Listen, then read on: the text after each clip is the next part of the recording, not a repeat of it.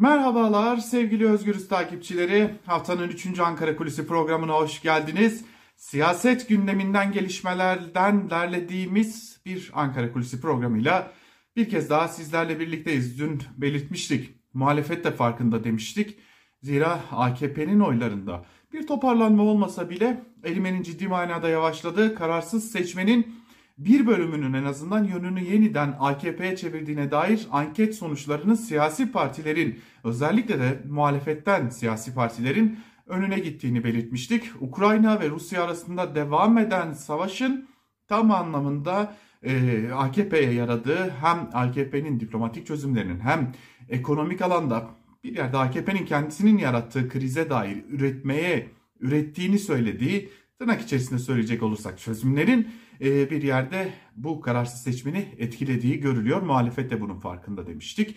Yine e, altılı masanın ikinci görüşmesinin ilk görüşme kadar yeteri kadar hatta heyecan yaratmadığını, muhalefetin de bunun farkında olduğunu, yeni arayışlar içerisinde olduklarını, ne gibi hamleler yapabileceklerini tartıştıklarını ve bu tartışmaların e, çeşitli formülasyonlara da ulaştığına dair izlenimler olduğunu yine sizlerle paylaşmıştık. Şimdi dün malum Türkiye Büyük Millet Meclisi'nde e, artık önemli bir günün e, ilk e, adımları atılıyordu.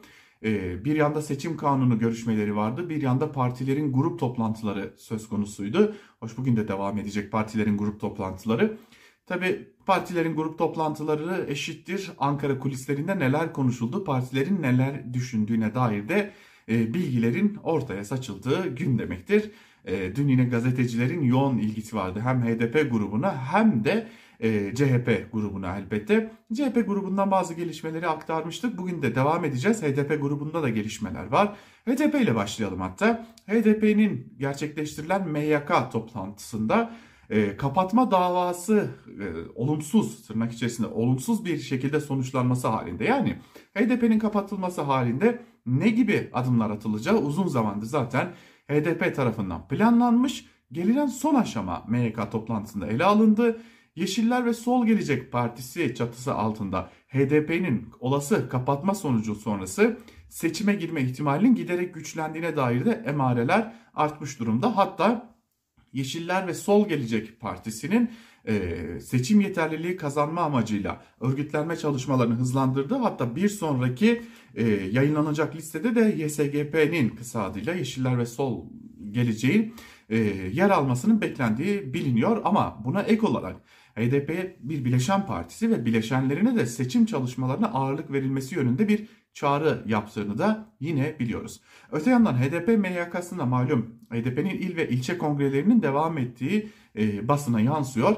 HDP MYK'sında HDP'nin büyük kongresinin de gerçekleştirilmesine dair e, planlamalar üzerinde duruldu. Belirli tarihler konuşuldu. Tabi yine kapatma davasının olası sonuçları endeksli de bu tarihler konuşuldu. Ve MYK'dan ortaya çıkan ilk sonuca göre HDP'nin Haziran ayı başlarında büyük kongresini gerçekleştirebileceği yani HDP'nin eş genel başkanlarının ve e, yönetiminin e, bir biçimde belirlenebileceği bir e, karar çıkabilir. Bu da önemli bir diğer gelişme. Öte yandan HDP kapatma davasının sonuçlanması için en nihayetinde hedef olarak e, daha doğrusu Anayasa Mahkemesi'nin e, Ekim Ekim ayı başları ya da Eylül ayının sonlarında bir karar çıkabileceğini düşünüyor. O da süreç tam takvimiyle işlerse. Ancak eğer süreç tam takvimiyle işlemez olur ise e, yaz ayının son, yaz aylarının sonlarında da bir kapatma davasının e, sonucuyla karşılaşabileceğini tahmin ediyor ve hazırlıklarını da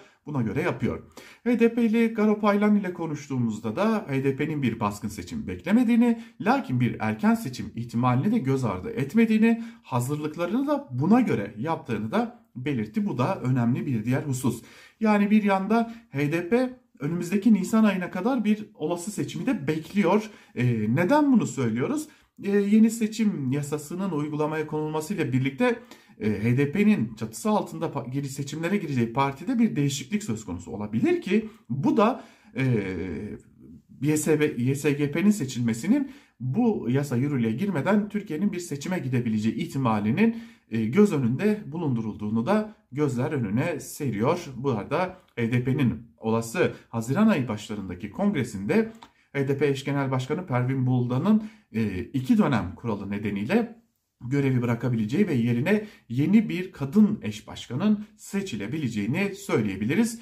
HDP eş genel başkanı Mithat Sancar'ın ise e, görevini koruması da yine HDP kulislerinde beklentiler arasında. Öte yandan Cumhuriyet Halk Partisi kulisleri de bir erken seçim bekliyor.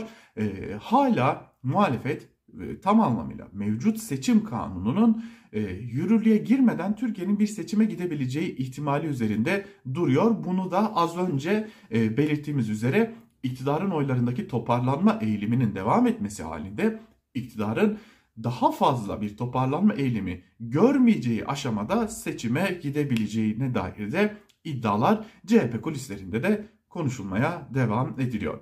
CHP kulislerinde tabii ki aday kim sorusu da hala tartışmada tartışma konusu. Ama yeni bir tartışma konusu var. Artık adayımızı açık bir şekilde ortaya koymalı mıyız, koymamalı mıyız? Karşımızda bir aday var ve bu aday etrafında bir kenetlenme söz konusu.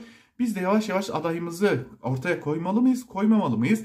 İttifakın kendisini tam anlamıyla ortaya koyup koymamalı mıyız? Hedeflerimizi ve neler yapacağımızı net bir biçimde açıklamalıyız gibi de yeni bir tartışmanın başladığını da belirtmekte fayda var Cumhuriyet Halk Partisi içerisinde. Yani e, seçmenin de beklediği netliğin gerçekleştirilmesi konusu CHP içerisinde de tartışılmaya devam ediyor. Bu bilgiler elbette ki Türkiye'nin sıcak bir yaz dönemine gireceğine de işaret ediyor. Siyaset dünyası e, bir sıcak yaz daha geçirecek gibi görünüyor. E, fakat ibre yeniden bir nebze de olsa iktidardan yana dönmüş durumda. Şimdi muhalefetin yapacağı hamle artık Ankara'da bekleniyor diyelim. Ankara kulisini noktalayalım. Bir başka programda görüşmek umuduyla. Hoşçakalın.